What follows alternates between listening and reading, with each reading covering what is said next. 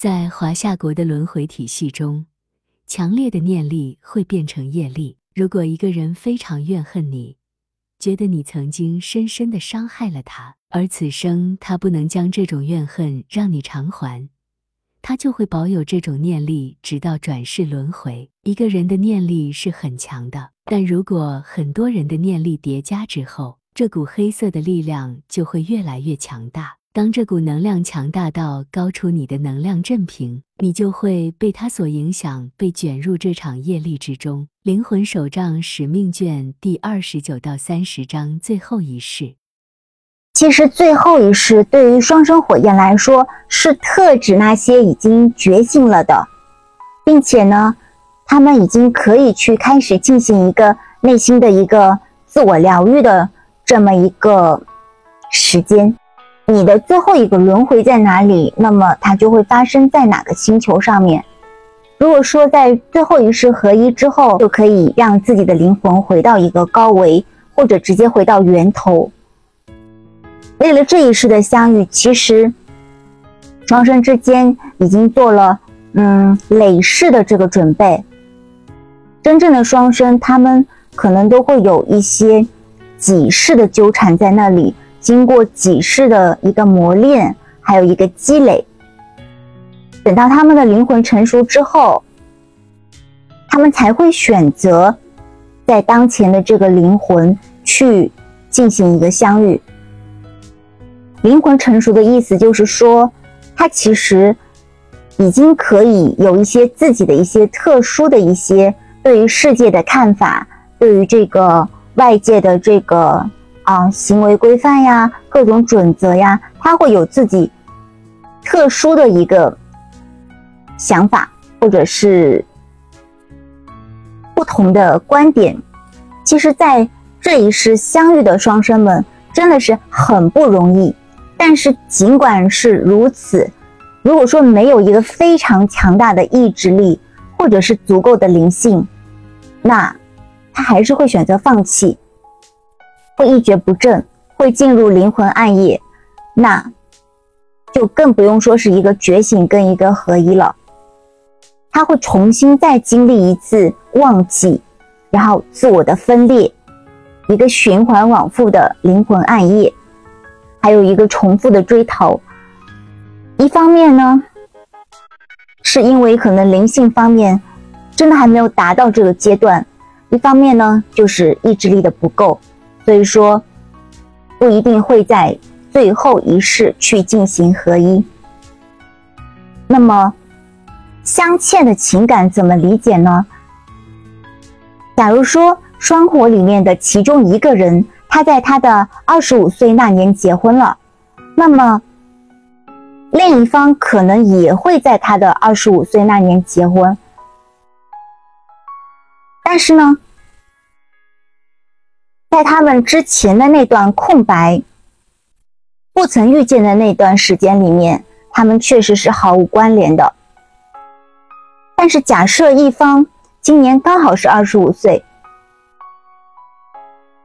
可能他谈婚论嫁了，那么很有可能宇宙会在他结婚前突然间来安排你跟你的双火之间的一个相遇。那么从这一次相遇开始呢，你们之间就会发生很多很多神奇的事件，你就会有很多跟你以往不同的感受出现，内心也会有很多的冲击。也许你可能在很偶然的情况下，或者你们可能之前就是认识的，但是之前就不会有那些感应，也不会有那些困惑，也不会有那些疑虑。但是就是在这一次碰面之后，那这些疑虑、这些似曾相识呀，就开始出现了。这个就是因为宇宙它来提醒你了，也就是说，你们都在这个时间点结婚了，宇宙就来提示你说，这个人你要注意了，或者说他提示你了，嗯，你们曾经找错了。当下你要注意了，他就会告诉你这些。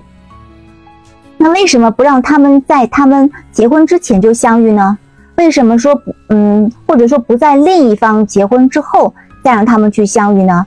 而偏偏要在他们其中一方结婚之前去相遇呢？这个就是因为他本来就是在累世的寻找过程当中找错了，产生了业力，或者说，因为他在他累世的寻找的过程当中已经产生了业力，所以说他必须去还业。可是呢，之所以让他们在他结婚之前去见上一面，就是因为如果不见面的话，那宇宙就不会激发你对这个事情的探索，不会去激发你真正的一个觉醒。所以说，就是需要这么大的一个冲击力，来导致你去正视这件事情。为什么这个人让你那么痛，或者他会让你有这些感觉？那宇宙其实就是跟你说，这个人可能不是普通的人哦，可能你真的要注意了。但是呢，业力是必须去去还的。如果说你不去还的话呢，那别人也是。不会善罢甘休的，业力就是要去还的。那什么叫做他在累世的过程当中找错了呢？比如说今天你去找他，你知道他是住在零零七号房，可是你不知道是第几栋，那你只能一层一层的找。那你找到了这一栋的时候，嗯，你看到这个人，你觉得哎，好像有点似曾相识，但是。聊着聊着呢，你可能就觉得这个人应该就是吧，那么你可能就留下了。那其实这个人可能是你的灵魂伴侣。那这一世结束之后，你又要进行重新的一个寻找。那你再重新去找的时候呢，你还是记得是零零七，但是你可能左边跟右边的房间你又搞错了。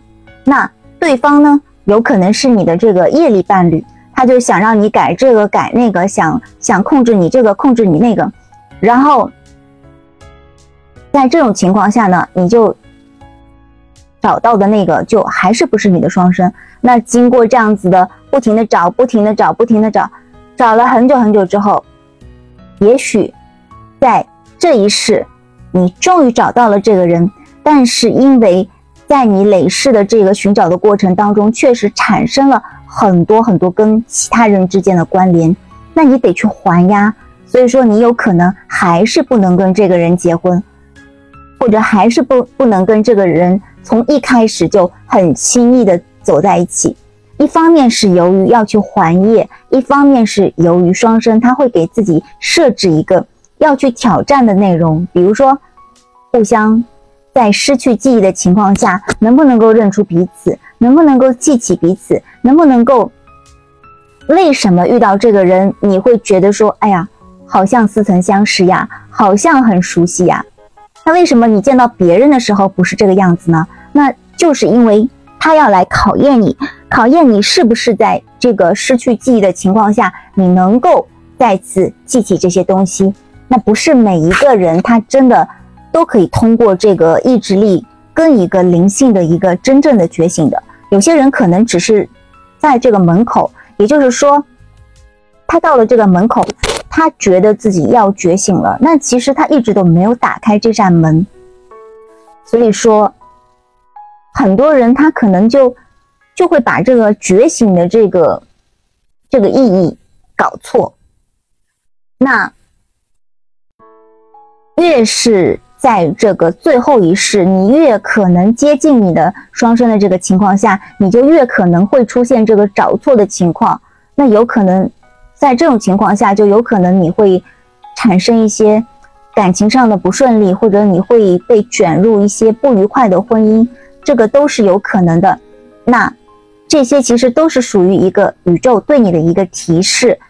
如果说你内心总是感觉好像少了些什么，或者总是感觉不知道自己为什么要来这个世界，那么有可能就是因为你一直在找的这个东西你没有找到，也就是说这个人你还没有找到。那么当你找到之后，你可能会有一种，我终于明白了我为什么来这个世界，或者说，我终于明白了我为什么感觉一直好像在寻找一个东西。嗯，我曾经有一个朋友，他当时跟我描述，就是他在很长的一段时间内，他都会在夜晚的时候一个人去看星空，或者一个人他去啊淋雨呀，或者一个人他去嗯吹风呀，就是坐在户外，什么东西都不想，但是总感觉内心空空的，他自己也不知道为什么。